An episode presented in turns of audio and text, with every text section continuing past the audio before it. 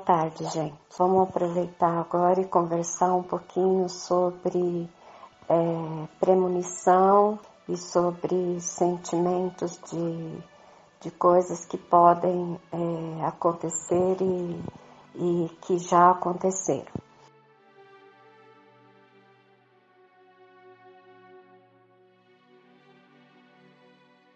Então eu vou relatar para vocês é, um outro momento vivido por mim. Então vocês tenham calma, tenham calma, tá? Porque eu já vivi muita coisa e vivo muita coisa diariamente. Então eu tenho muitos exemplos para os quais vocês possam olhar e se basear nele, no, neles hoje no dia a dia de vocês. Bom, eu tinha um ateliê em Franca, é, num, num sobrado e num sobradinho verde, em Franca, um, um ateliê grande, e eu morava junto nesse prédio, eu morava na parte superior desse sobrado. E eu tenho uma amiga que ela já desencarnou, é mãe de uma amiga aqui do grupo, a dona Lola, querida, muita gente do grupo conheceu ela. E a dona Lola era uma amada do meu coração. Ela era alegre, brincalhona, disposta, uma pessoa muito, muito, muito boa e muito, muito, muito de Deus mesmo. E ela era minha aluna de pintura, além de ser minha amiga. Embora nessa época ela já estava enxergando muito pouco e ela cismava de pintar principalmente gado e era eu que fazia as, a maioria das telas é, para ela. E a gente sentava, conversava e eu acabava pintando para ela. Era muito divertido, gente, vocês não têm ideia. E num dia, num desses dias, a filha dela estava na nossa companhia, a Meirinha, e tinha ido buscá-la, né? E ela começou a se sentir mal e eu, é, eu falei, o que foi, Lola? Ela falou, ah, não sei, eu tô sentindo uma coisa ruim. Eu falei, é, Lola, eu acho que é porque eu, é, já tem dois dias, já tinha sido dois dias seguidos, eu tô tendo um sonho muito forte, uma projeção astral muito forte com um acidente de carro. Só que eu não vejo quem é que está nesse acidente, eu não consigo ver quem é a pessoa que está no acidente. E eu disse para ela que eu tinha pedido para Marisa, uma amiga também muito amada, e eu tinha pedido para Marisa, Marisa, liga para algumas pessoas para mim e procura saber como essas pessoas estão, que eu estou preocupada com essas duas projeções dias seguidos. E a Marisa fez isso para mim, para algumas pessoas. Para outras pessoas, o que aconteceu?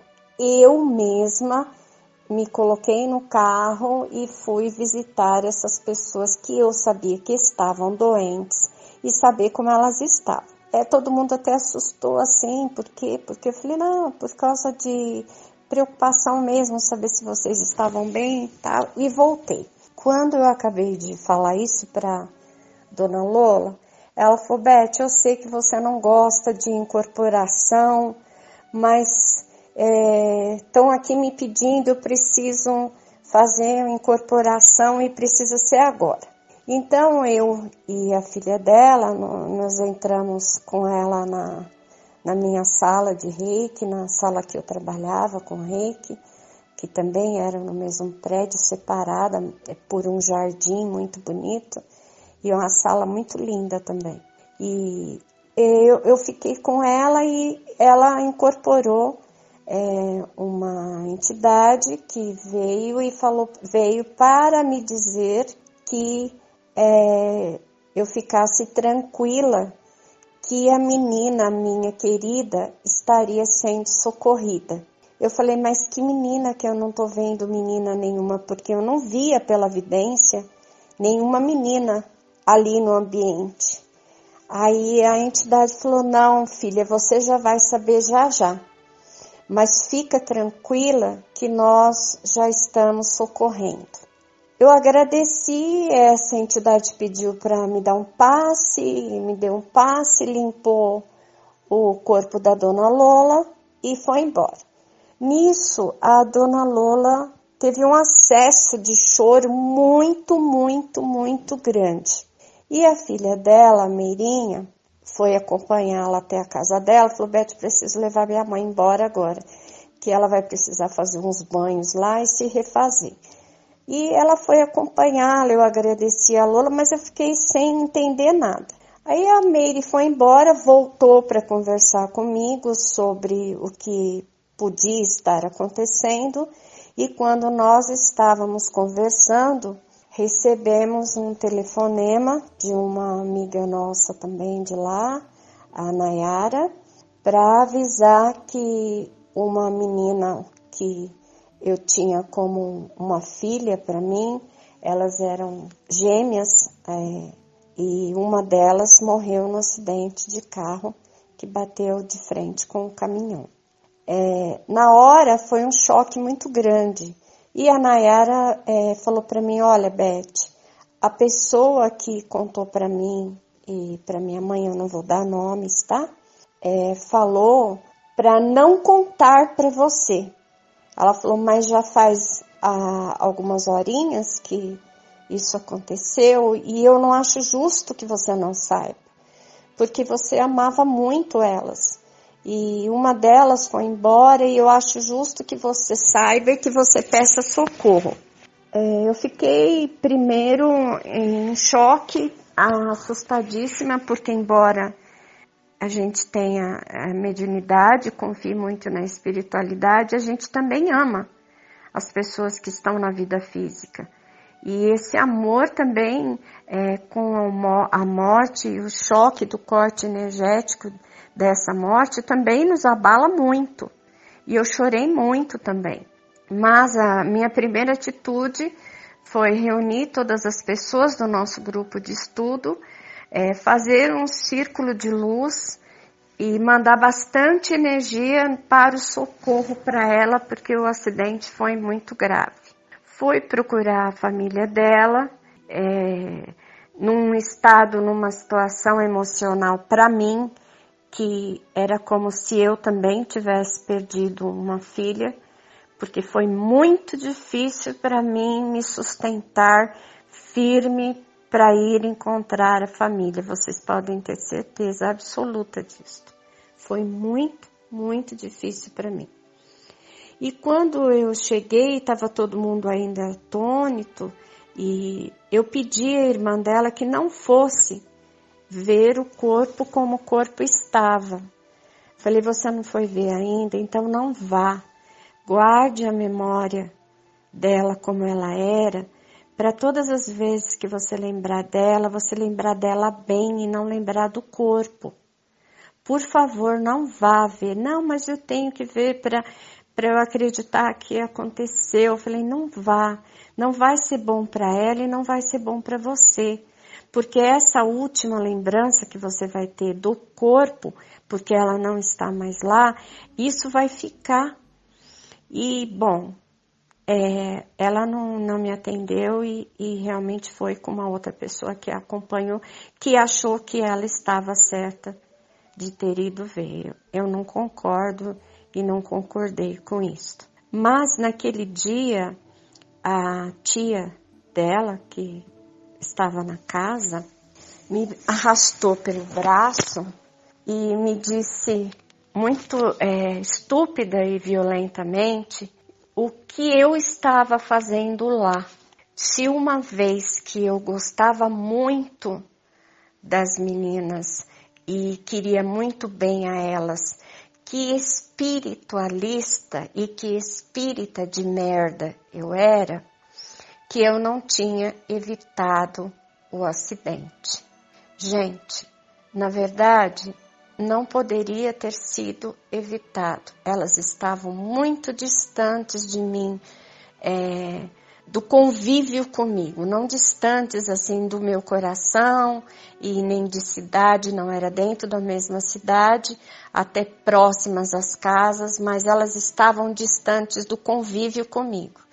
Eu tive dois dias a mesma projeção, eu vi o acidente, mas o choque é, talvez no momento lá da, da projeção astral, de eu, de eu ter visto que era ela, eu não consegui trazer a lembrança para o corpo físico. Mesmo assim, eu procurei muito. Eu passei dois dias, eu com a Marisa, procurando para saber quem era a pessoa que estava em risco. Mas o acidente aconteceu e ela partiu da vida. Mesmo assim, é, nós continuamos no, no, nosso círculo de luz, nos reunindo, é, mandando luz e energia para ela, para a família, com muito amor, com muito carinho.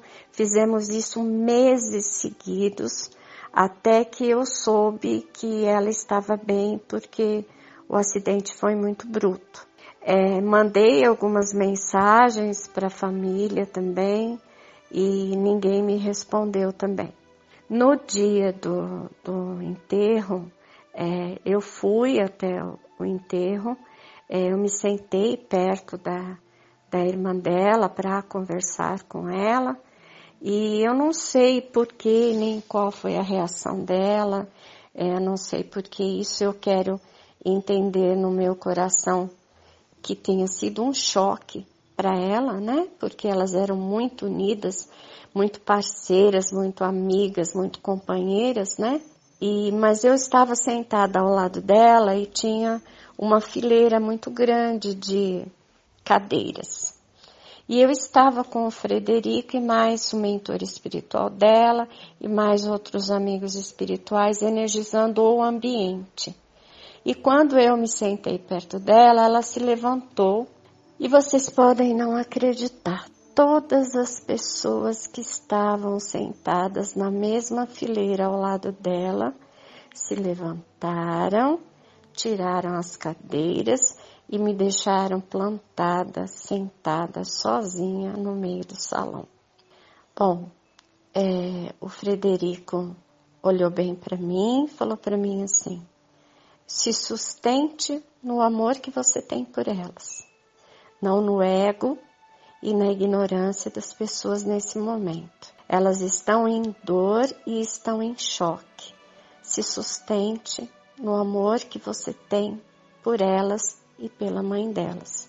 E assim eu fiz, eu levantei devagar, segurando as lágrimas, segurando dor no peito, coloquei a cadeira ao lado é, dificilmente eu vou ao cemitério, gente, porque eu vejo tudo que está lá, é, todo o movimento espiritual.